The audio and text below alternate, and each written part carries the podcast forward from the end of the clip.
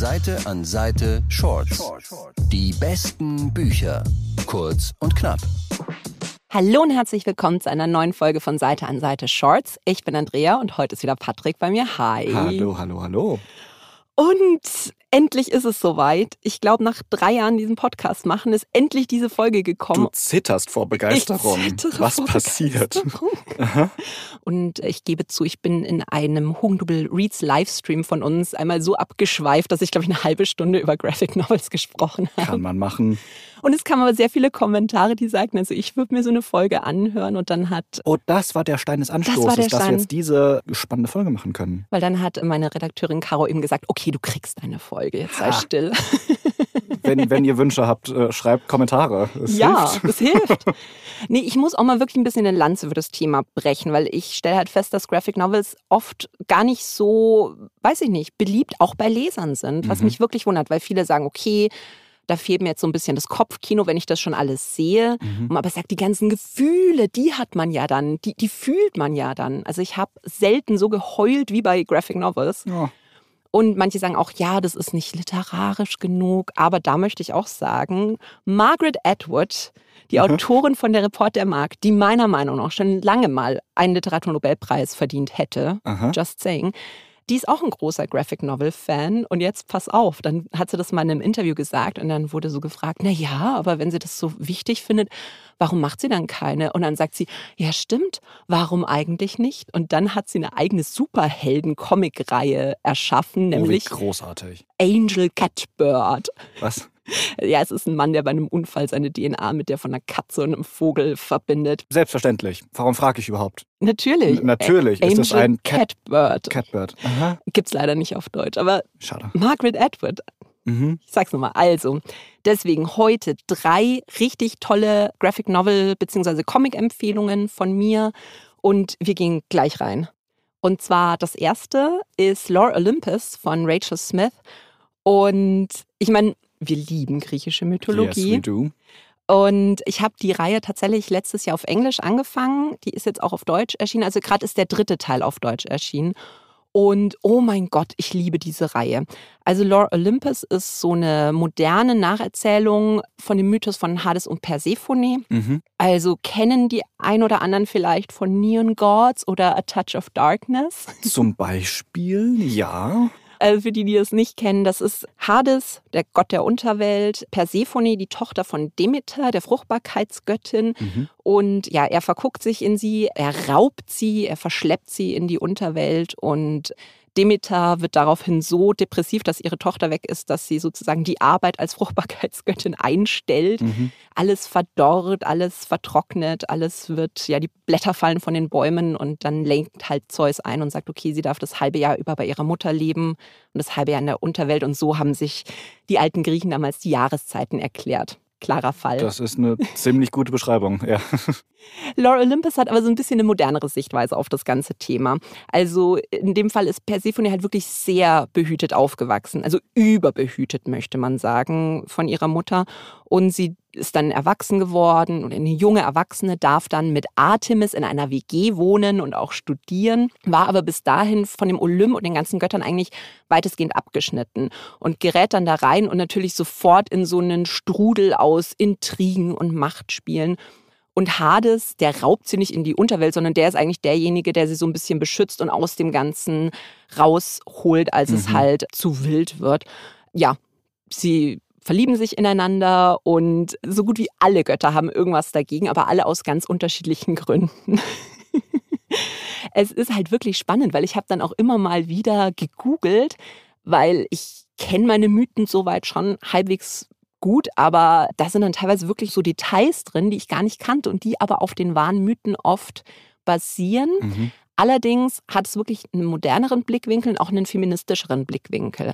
Also das fand ich halt sehr gut, dass da halt auch, wenn so Themen wie Vergewaltigung und sowas stattfinden, was ja in der Ja. griechischen Mythologie leider sehr oft ist, dass dann eine sehr moderne Blickweise auf das Thema auch in Denn- den Graphic Novels Denn vorherrscht. letzten Endes, das gesamte Thema Hades und Persephone ist halt Mhm. eigentlich eine Entführungs-, Vergewaltigungs- und ein Geiseldrama. Eigentlich schon. Wie und man gesagt, könnte dann auch ein leichtes Stockholm-Syndrom reindeuten, wenn man so tiefenpsychologisch da reingehen möchte. Aber okay, Es hat einen modernen Blickwinkel drauf. Also cool. wie gesagt, in dem Fall ist es sehr modern, sehr cool.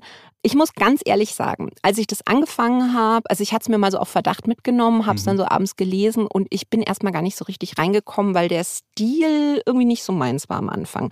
Also das ist relativ einfach gezeichnet und die Götter, die sind halt alle so Neonfarben. Also Persephone ist zum Beispiel so quietschpink oder Hades ist halt blau und irgendwie, ich weiß nicht, aber dann nach der Hälfte von dem Buch war ich so hooked. Mhm. Ich kann es dir nicht sagen. Und dann habe ich gleich am nächsten Tag den zweiten Teil mitgenommen. Und dann habe ich kurz drauf das einer Kollegin empfohlen, die eine längere Busreise hatte. Und irgendwie zwei Stunden, nachdem wir Ciao gesagt haben, hat sie mir so eine All-Caps-WhatsApp geschickt. Wie konntest du nur zulassen, dass ich nur einen Teil mitnehme? Ich bin jetzt schon durch und ich muss wissen, wie es weitergeht. Aha. Das Und- ist ja eigentlich eine ganz gute Rezension. Und ich sag's dir auch, wir zwei, immer wenn wir zusammen auf dem Stockwerk arbeiten müssen, echt, wir reden über griechische Götter inzwischen, wie andere so über Bachelor-Kandidaten. Immer so, boah, was Ares schon wieder gemacht hat. Oh, Ares, kannst du's glauben? Und ja, also ich habe eine völlig neue Appreciation für die griechischen Götter dank dieser Reihe.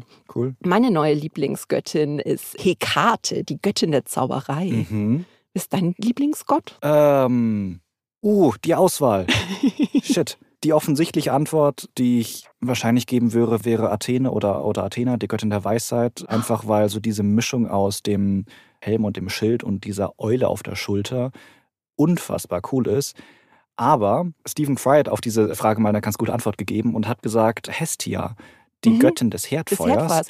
weil, mal, genauso für das Geschichtenerzählen steht, weil sich die Leute früher um, dann um das Herdfeuer versammelt haben und Geschichten ausgetauscht haben. Also sie ist dann so die Göttin, die dafür verantwortlich ist, dass man sich so Geschichten erzählt hat, Mhm. die daran gemündet sind, dass wir jetzt Bücher lesen mit diesen Geschichten. Also 50-50 Athene und äh, Hestia. Das ist das Witzige, weil in der Graphic Novel sind Athene und Hestia, die vereint ein schlüpfriges kleines Geheimnis. Ich glaube, ich muss diese Graphic Novel lesen. Du musst.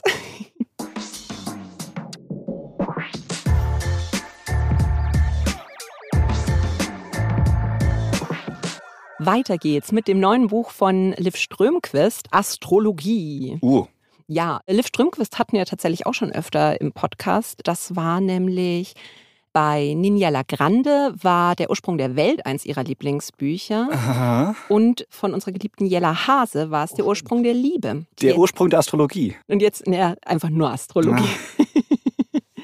Jetzt muss man erst mal fragen, wie stehst du eigentlich zur Astrologie? Ähm, zwiegespalten. Mhm. Ich hatte, das soll jetzt nicht so irgendwie despektierlich klingen, aber sehr viele Astrologie-Girly-Ex-Freundinnen. Was bedeutet, ich kenne äh, Aszendenten etc. Ich habe Coaster, die App auf meinem Handy. Ich glaube allerdings nicht in dem Sinne daran, dass jetzt der Standpunkt der Sterne bei meiner Geburt meine gesamte Psychologie, mein gesamtes Wesen beeinflusst. Ich finde allerdings Horoskope so als Selbstreflexionsmöglichkeit ganz Ah. spannend.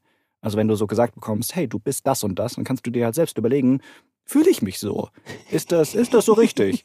Und dann kannst du selbst für dich beurteilen, wie bei jedem Persönlichkeitstest mehr oder minder, äh, ob das so für dich stimmt. Ja, bei mir ist auch so, ich muss immer sagen, ich merke, dass so bestimmte Eigenschaften, die meinem Sternzeichen zugewiesen werden, dass die schon sehr auf mich zutreffen. Aha. Aber ich bin jetzt, also ich glaube jetzt nicht an Horoskope in dem Sinn. Ja.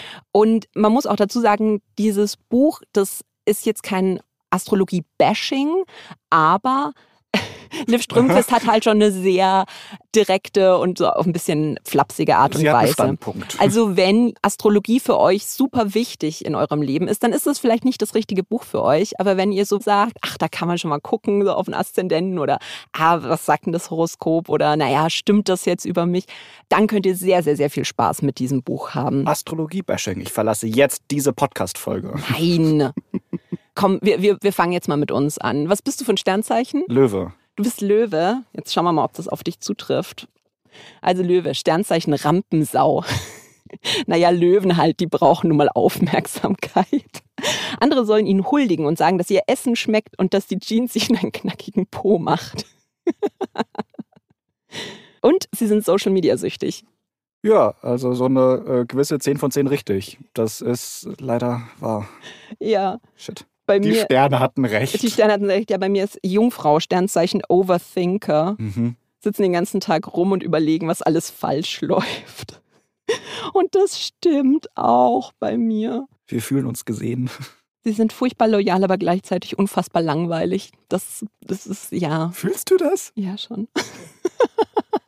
Das Coole in dem Buch ist halt aber, dass sich Liv Strömquist sozusagen prominente VertreterInnen dieser Sternzeichen rausnimmt mhm. und sich überlegt, was ist, wenn alles, was sie in der Geschichte geleistet haben, nur aufgrund ihres Sternzeichens passiert ist. Uh. Und das ist halt mega lustig. Oh, spannender Gedanke total witzig. Also, und man lernt dann auch so viel dabei. Es gibt zum Beispiel auch ein Kapitel, wo es darum geht, welche Sternzeichen passen zueinander. Mhm. Und da habe ich eine Geschichte gelesen, die ich vorher noch nie gehört habe. Und ich habe es dann auch gegoogelt und es passt auch gut zum heutigen Thema. Nämlich ging es da um den Erfinder von Wonder Woman. Und der war Psychologieprofessor, war verheiratet, hatte so ein mhm. relativ, ja, normales, langweiliges Leben und hat sich dann in eine junge Studentin verliebt. So, jetzt kennt man diese Geschichte, aber nein, weil die junge Studentin hat sich auch in ihn verliebt, aber seine Frau hat sich auch in die Studentin verliebt und die Studentin hat sich auch in die Frau verliebt. What? Ja, und dann haben die halt einfach alle zusammengelebt. Die Studentin hat sich um die Kinder gekümmert, die Frau hat Karriere gemacht, er hat weiterhin Wonder Woman geschrieben. Deshalb sind so auch die Original Wonder Woman Comics relativ saffisch, weil er hat das tatsächlich diese Kunstfigur aus seinen beiden Frauen geschaffen. Und nachdem er gestorben war, sind die beiden noch 36 Jahre zusammengeblieben. Ist das nicht schön? Was hat das mit Sternzeichen zu tun? Naja, weil das diese Sternzeichen-Kombi sehr gut funktioniert hat. Und es passt auch gut zum nächsten Thema.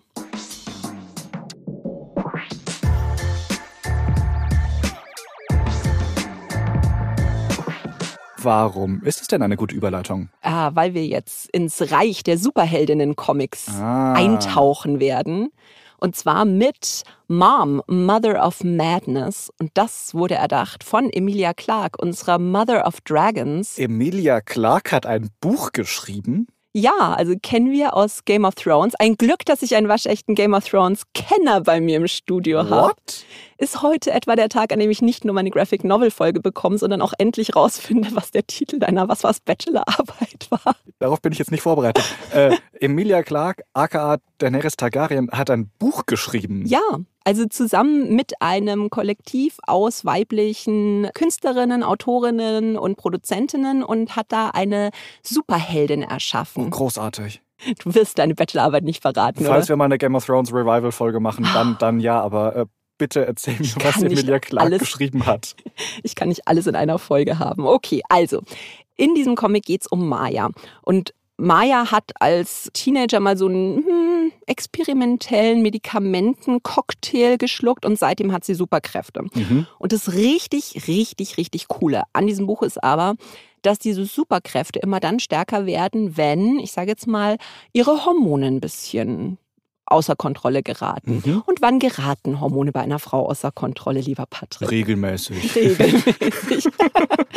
genau, also es ist tatsächlich, dass sie am stärksten ist, wenn sie gerade ihre Regel hat und dass diese ganzen Attribute, die Frauen dann eigentlich zugeschrieben werden, ja. die sehr negativ besetzt sind, dass das ihre Superkraft ist. Also wenn sie wütend wird, dann wird sie super stark. Wenn sie unsicher ist, dann wird sie durchsichtig. Oder wenn sie zum Beispiel ängstlich ist, dann ist ihr Hörsinn ihre, wahnsinnig. Ihre Wahrnehmung ist, ist geschärft. Genau, genau. Und das fand ich einfach so mega toll, dass man halt diese in Anführungszeichen negativen Attribute nimmt und die halt als Superkräfte dann darstellt. Voll gut. Und Maya ist also nicht nur eine Superheldin, sondern auch Wissenschaftlerin und alleinerziehende Mutter. Und sie ist halt so die Heldin in der Nachbarschaft, beschützt da alle, hat auch einen sehr coolen Freundeskreis, der sie unterstützt. Und es ist einfach so eine ganz klassische Superheldinnen-Geschichte. Hat so ein bisschen wie Deadpool-Vibes. Okay. und ich fand es einfach eine mega tolle und, und kreative Idee. Und ich hoffe sehr, dass das jetzt nicht das einzige Buch aus der Reihe sein wird, sondern dass diese Superheldin, dass das weitergeht. Das darf kein One-Hit-Wonder bleiben. Ja, auf jeden Mother Fall. Mother of Madness. Mother of Madness. Ich muss mir jetzt aus dieser Folge drei Graphic Novels holen. Tja, sorry. Was hast du mit sorry. mir getan? Ich sag doch, Graphic Novels sind einfach großartig.